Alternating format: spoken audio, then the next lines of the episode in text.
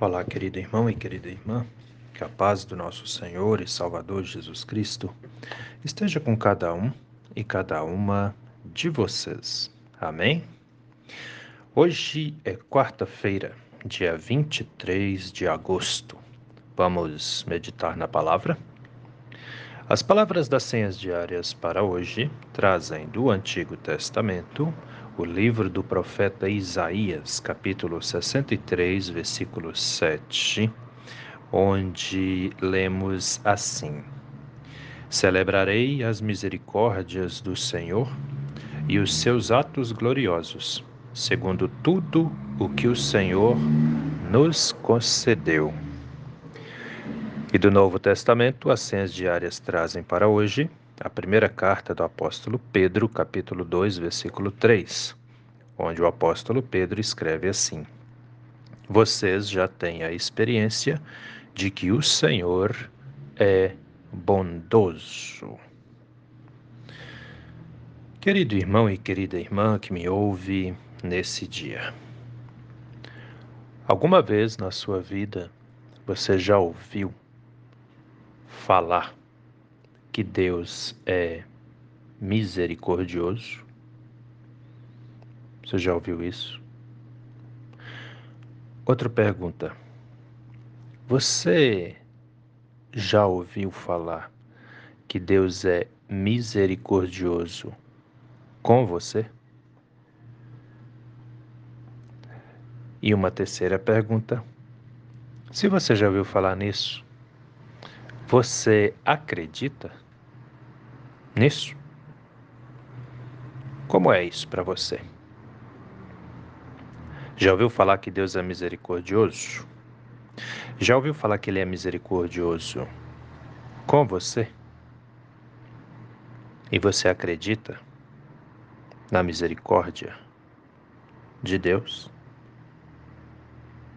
Como é isso para você?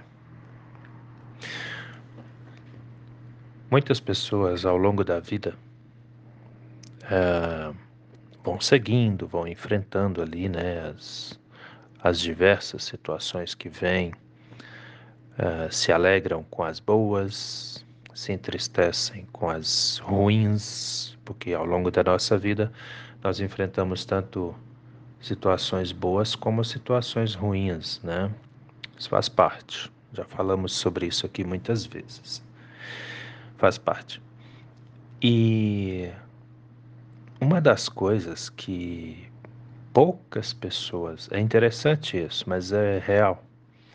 Poucas pessoas acreditam que Deus é misericordioso e misericordioso com elas também. Primeiro vamos entender o que é a palavra misericordioso, né?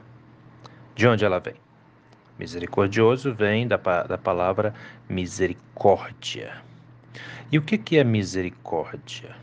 Se você olhar num dicionário, misericórdia é a compaixão gerada pelo sofrimento de outra pessoa, né? E o que é compaixão? Compaixão a palavra compaixão ela vem do latim compassiones, que significa o mesmo que pesar ou sofrer com outro, né? É você sofrer com outra pessoa, é você olhar o sofrimento de outra pessoa e não, é, vamos colocar aqui de uma forma bem simplista mesmo, né? E não ficar na sua, mas você sofrer junto. E não apenas sofrer junto, mas também é, não aceitar que o outro passe por aquela situação e estender a mão para ajudar. Isso é compaixão. Sofrer com alguém, né? Com paixão. Uh, e passiones, né? É sofrimento. Então, assim, é por isso que a gente fala, né? Sexta-feira da paixão ou seja, a sexta-feira do sofrimento de Jesus por nós, tá?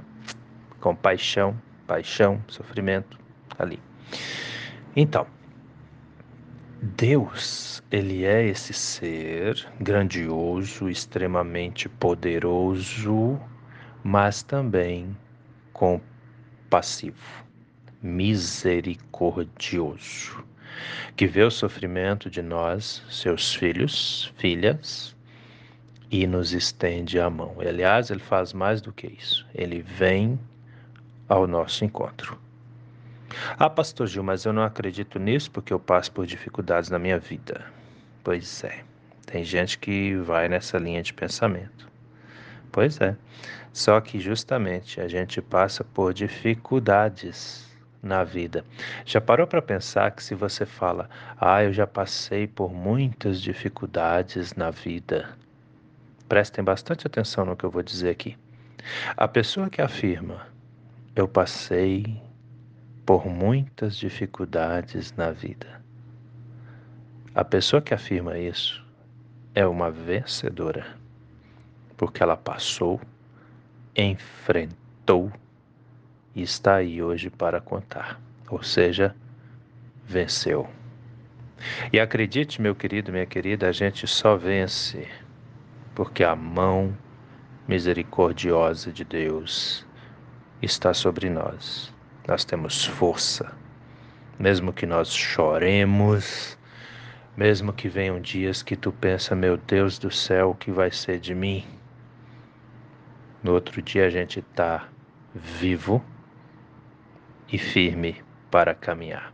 Podemos estar fracos, né? Podemos estar é, abalados, mas não abatidos, não mortos.